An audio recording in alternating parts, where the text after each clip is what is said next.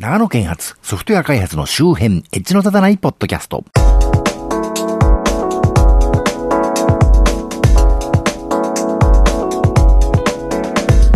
どうも長野県在住コンピューターで楽しいことをしたい人、そしてあの、先日ぼんやりしてたら、この番組配信用の YouTube チャンネルが停止されてしまってましてね、あの、停止しましたって一方的に何の事前通告もなくメールが来まして、あの、目が点になったんですけど、かけてる音楽はクリエイティブコモンズライセンスのものですしね、別に喋ってる内容も特に規約に違反してるつもりはないので、おかしいじゃないかとクレームを入れましたらね、数日後には再審査の結果特に問題ないことを確認しましたという返事が来まして、で、普通に復活しました。あの、正直もし問題があるとしたら、クリエイティブコモンズとはいえ、人様のね、コンテンツである音楽を使ってることかなと思ってたんですけど、むしろこれでお墨付きを得た、得ましたよね。問題ないよっていう Google さんのお墨付きを得たのではないかと思っているマッチこと町田です。しかしですね、あの、特に問題ないって本当に書いてあったんですけど、特に問題ないってなんだよって感じですよね。じゃあなんで一方的にバンするんだよという気がしますけどね。このポッドキャストは長野県在住のマッチこと私町田がソフトウェア開発そのものの話題はそこそこにあまりエッジは聞いてないかもしれないけれどソフトウェア開発と関係あるようなないようなお話をあまり角が立たないようにしていこうという番組です。え、先月しようと思ってた話でもうだいぶ古い話になっちゃったんですけどね、あの、今月全然更新できませんでね、先々月あたりから先月あたりにね、ヤマト運輸についていろいろなニュースが飛び交ってましたね。あの、フリップボードにあるこの番組のネタ帳からいくつか拾ってみますと、えー、これライブドアニュースに載ってた話題ですが、再配達の問題が解決できる便利なヤマト運輸のサービスというのがあって、まあ読みますと、えー、利便性が高まる一方、あまりにも多くの時間指定の荷物が増えてしまったことで宅配業者に大きな負担がかかっています。2016年の年末から2017年にかけて事業所がパンクして機能停止、ストレスを抱えたストッフが暴走など、え、問題点が浮き彫りになったケースも散見されています。特に宅配業者の負担になっていると言われているのは、注文当日に届く、注文翌日の午前中に届くといったサービスを利用したにもかかわらず、不在で再配達をしなければならないケース。再配達の問題が解決できなければ、料金を値上げするしかないと警鐘を鳴らす専門家もいます。そんな配達、再配達の問題を解決できるかもしれないサービスが山戸園にあることをご存知でしたか？多くの人がこのサービスを利用することで無駄な再配達を減らすことができるかもしれないのです、と書いてあって中略しまして、えどういうサービスなのかというと、お客様に荷物を受け取りたい時間帯をあらかじめ登録していただくことで、都度の変更のテーマなしに配達日時が自動的に変更,、え、変更されるサービスですというのが、確かこの記事が一連の騒ぎの発端だったような気がしますけどね。で、この、え、フリップボードのうちの番組のネタ帳にこれを入れておいたら、ジャングルポケットさんという方からコメントいただいてまして、えー、現状の時間指定サービスでも守らない人が多々いるのに、時間指定の荷物が増える分、ドライバーの負担は逆に増えませんかね？というご意見をいただいてますね。で、えー、次の話題で、えー、Amazon 宅配急増、なんだ ?Amazon 宅配急増。ヤマトに集中。今の荷物量無理っていうのが朝日新聞デジタルで出たんですね。え、宅配便最大手のヤマト運輸の労働組合が今春闘で荷物の取り扱い量の抑制を要求した。インターネット通販の普及と人手不足でドライバーなどの労働環境が厳しくなっているため、経営側も協議に応じる構えで収益減につながるテーマを労使で話し合う異例の事態となっているということでね。で、さらに、えー、これ現代ビジネスの、えー、週刊現代のね、現代ビジネスのサイトに、このままではアマゾンとセブンイレブンとヤマトが全滅するというすごい煽りタイトルの 記事が出てまして、えー、読みますと、アマゾンは当日受けた注文を1時間以内で届けるサービスを自社配送でやると言っていますが、そんなことできるわけがない。アマゾンの配送はヤマト運輸に頼ってますが、彼らは彼らも本音では受けたくないはずです。このまま運送業者にとっての条件が悪いままだと、アマゾンの配送は成立しなくなると思います。自分たちだけでは全てを運ぶことができないわけですから、ヤマト運輸が撤退したらアマゾンは完全に成り立ちません。と。えー、っと、略して、ね、日本の流通はサービスの質の良さが最大の特徴ですから、宅配などで外国人を安易に使うことは難しいでしょう。そうなんですかね。外国人がビザの問題で運転免許が取れないことも移民が解決策にならないことの一因だと。えー、また中略しまして、最近は高齢者がネット通販のユーザーとなって配送量が増えていますが、一方でドライバーは高齢化が進んで辞めていく人が増えているのが深刻です。大手のヤマト運輸も佐川急便も日本通も慢性的にされてない。ヤマト運輸は物流という社会的なインフラを守る意味合いからアマゾンの仕事を受けた側面もあると思いますが、一説にアマゾンの仕事をやらないと地方で配達の仕事が極端に少なくなり、地方で採算が取れなくなると聞いてます。えー、このままでは物流が止まり、ヤマトンもセブンイレブンもヤマト運輸もなくなってしまいかねない危機的な状況。順天堂大学特任教授の川北なんて読むんでしょう？それは現状をこう分析すると。えー、多くの消費者は物流に対してコストを払おうという意識が低すぎます。物流は社会の命綱と称えられますが、えー、まさにその通りです。労働力不足で機能しなくなれば、アマゾンやセブンイレブンなども壊滅的な状況に陥ります。情報は一瞬で解く時代になりましたが、現物のものは、現実のものは誰かが人力で動かさないと経済は回らないのですと。送料無料、翌日配達、365日24時間営業、これら運ぶ人がいないと成り立たない。日本人が当たり前のように享受する便利さが崩壊の危機に直面していると、えー、ぐだぐだでしたけど、そんなのが載ってました。これもジャングルポケットさんという方からごあのコメントいただいてましてね、もうだいぶ前なんですけどね、今頃紹介してて申し訳ないんですけど、おおむね同意だけど、ところどころ話を持ってるなと。例えば1日に300をこなすとしたら1時間に約30個ぐらいこなす必要があるだとしたら1件に使える時間は約2分。こう考えたら無理だってわかりますよね。ちょっとよくわからないんですけどね。あの、計算が苦手なもんでね。あの、あとね、この後、ここら辺からだからどんどんと急に急展開したんですよね。ヤマト時間指定の配達を見直しへ、運転手の負担軽減、朝日新聞デジタル、えー、宅配便最大手のヤマト運輸はドライバーの労働環境の改善に向けて時間帯指定の配達を見なす方針を固めた。今週との労使交渉で海合側に提案すると。えー、その内容がですね、配達が特定の時間に集中するとドライバーの負担は重くなるため、指定が比較的少ない正午から午後2時と、時間帯の幅が短く多忙になりがちな午後8時から9時の2つの時間帯の指定を取りやめ、正午から午後4時のように時間帯の幅を広げることを検討していると。ドライバーの負担軽減につなげる思いだということでね。まあそんなこんなんで、主に Amazon に由来してヤマト運輸が大変なことになってしまっているというのがね、あの、話題でしたね。この話題はもうだいぶ片付いたんですね。そういう意味ではね、料金も値上げしたり、時間帯も変えたりしてね、あのーだいぶなんか良くなるのかなっていう感じですけど、そんな中でちょっと気になった話題が出てたのが、あの、ヤマト巨額の未払い残業7.6万人調べ支給へ、7.6万人調べ支給へか。これは朝日新聞デジタル。大体朝日新聞デジタルに載ってますね。えー、宅配便最大手ヤマトホールディングスが約7万6千人の社員を対象に未払いの残業代の有無を調べ、支給すべき未払い代分をすべて支払う方針を固めた。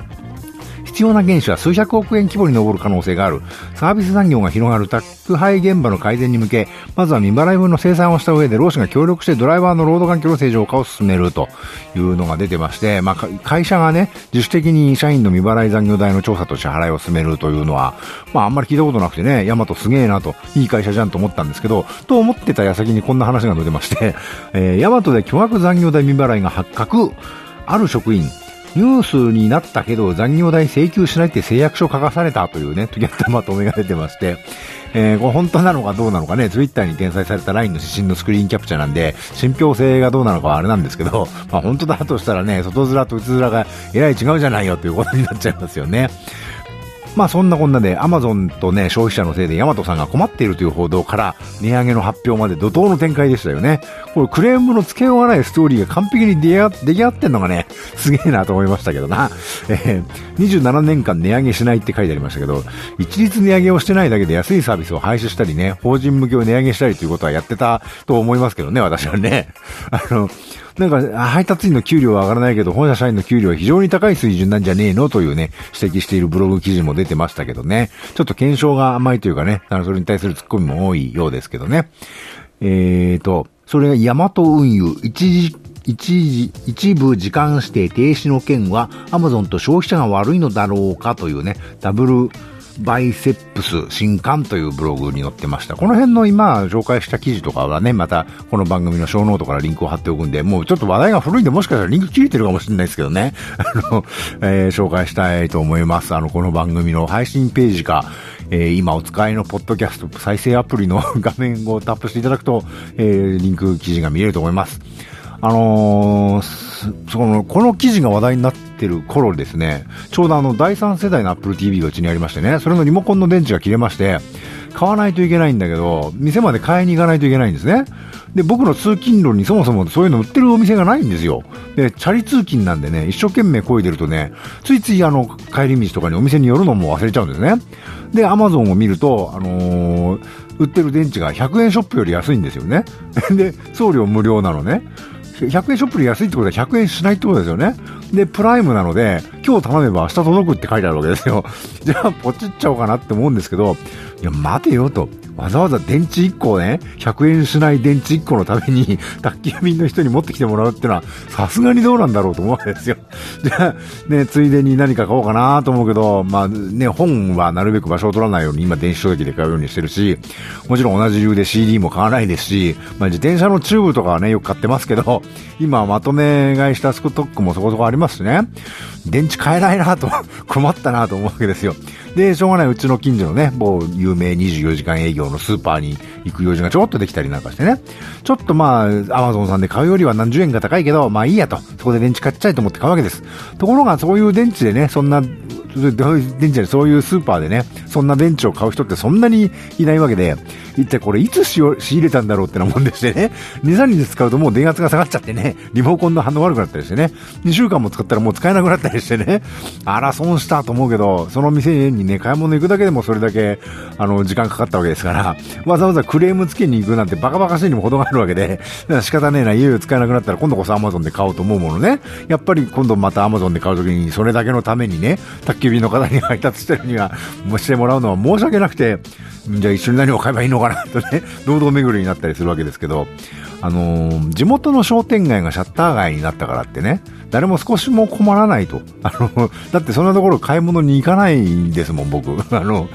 商店街の人たちも困ってないらしいという話もありましてね、あの、自力で店を経営するようか、サラリーマンになった方が生活は安定するわけで、店だって別に、あの、店だ専用な建物じゃなくて自宅でもあるんだから、他人に売り渡す必要もないわけでね、むしろ駅前とかで偏僻なところより、あの、全然資産価値もあるし、手放さずにね、ただ持ってるだけでも、あの、いいという話があるようでね。だとしたら商店街がシャッター街になってることって、誰が困るのと。あの、お店の人も、あの、消費者も困ってないよと思うわけですね。困ってる人誰なんだろうかと。あの、商店街が衰退したしたのは人口が減少したからでね、人口が減少すれば自治体の税収も減るわけで、つまりは福祉的なこともね、滞りかねなくて、つまり住民が困るんだというのはなんとなく分かったような気になる話ですよね。でも、じゃあさ、あの、商店街が活性化すれば人口が増えるのかという話でもありますね。例えば、イオンモールを招致すれば地域活性化なんですかっていうことだと思うんですね。あの、税収を増やしたいって話と、なんか賑やかな街にしたいっていうのは、なんか惜しいけど別の話じゃないかなっていう気もしないではないんですよね。で、例えば都市部や繁華街は賑やかでね、法人税もたくさん納めてもらってるのかもしれませんけど、そういうところは住んでる人もたくさんいるんですかねと。あの、実際居住してる人ってそんないなくないですかというね、繁華街にね、いう気もします。吉村都市化とか繁華街化とか観光地化とかしたとして、近隣の別地区の繁華街やね、観光地からお客を奪ってこないといかんわけですけど、奪ってこれたとして奪われた方はどうなるんですかねと。その、吉ンライバルに対して、あの、勝ち続けるっていうのは大変な話ですよねっていう気がするわけですね。あの、地域活性化だか地域造成だかってよく言いますけど、結局なんか、にやかにイベントができればいいやって話にしかね、あのー、見えないと言いますか。それは今の予算でね、執行権のある人は楽しくやればいいかもしれませんけど、それが10年とか20年とかのスパンで何かの役に立つんですかっていうのはね、いまいちよくわからんですよね。で、まあ、そういうことを思ってて、まあ、コットン向けな話ではありますけど、イオンモールを招致するなら、アマゾンとかアスクルの物流基地を招致したらどうなんでしょうかね、と思うわけですね。で、プライムナウの対象地域になってね、もちろん、あの、住宅も一気にね、造成してね。で、その地域に住んでる人はネットで注文したのがね、すぐ届くと。まあ、近くに物流倉庫があるからね。で、シャッター商店街とかどうでもいいわけですね。で、あの、でっかいあの、お店とか、それこそ今名前出しちゃいましたけど、イオンモールとか作ると、道路渋滞してね、あの、遠くから来る人はいいけど、近くの人は不便でしょうがねえとかね。あと、あの、そんな、あっちこっちにそれあるんだからわざわざ遠くから来ないよみたいな話もあるわけですよ。でまあ、半分以上冗談なんですけど、日本中がね、ビジネスの中心地だったり、あの、繁華街であったり、観光地になるなんてことは無理でしょ？日本中観光地になるわけないじゃないですか。でそういうところへのアクセスがしやすい地域ということに注力するってのもね、人が住みやすいってことになるんじゃないかと思うわけですね。まあ、そういう路線でやってる地域創生って聞いたことないですよね。まあ、なんだか知らんけど、せっかく田舎に住んでるののに、なんかでかいショッピングモールなんかが急にできてね、特に住んでる人が増えるわけでもなく、道路の渋滞ばっかし増えられても困るわけで、そんなんなら地域の活性化なんかでどっかよそでやってくれるよそでと いう話だとね、思うんですけどね、私はね。というわけで、あの、イオンを呼ぶんじゃなくて、アマゾンの倉庫を呼んでくださいというね、お話でございましたけどね。さて、そんなわけで、今回はこの辺までといたしましょう。この番組のご意見、ご感想なんかをいただけると大変嬉しいです。えーもし聞いていただいているのであれば、聞いてるようだけでも結構ですので、リアクションをいただければと思います。iTunes ストアにレビューをいただけるか、iTunes にレビューを書くのは結構操作がめんどくさいので、Twitter、Facebook にコメントなり、リプライなりいただけるだけでも大変嬉しいです。えっ、と、だこの番組は基本的に話題が遅いんですけど、最近ネットではマストドンというのが流行ってますね。あの、ちょっとなんかね、あれ面白そうだからうちもなんかやりたいなと思ってるんですけどね。というわけで、えー、なんとかね、あの、ご意見をいただく仕組みを何か考えたいなと思ってるんですけどね。どうも活力が足りなくてですね、僕の、えーできておりませんけど。あと最近同じ内容のものを YouTube にも上げてます。さっき話題にしましたけど、YouTube チャンネル復活してますんでね。もし、ポッドキャストあんまり聞く習慣ないんだよねという方は、もしよろしければれば、お試しいただければと思います。YouTube チャンネルもこの番組の配信サイトからリンクが貼ってありますよ。ということで、今回はここまで。ではまた。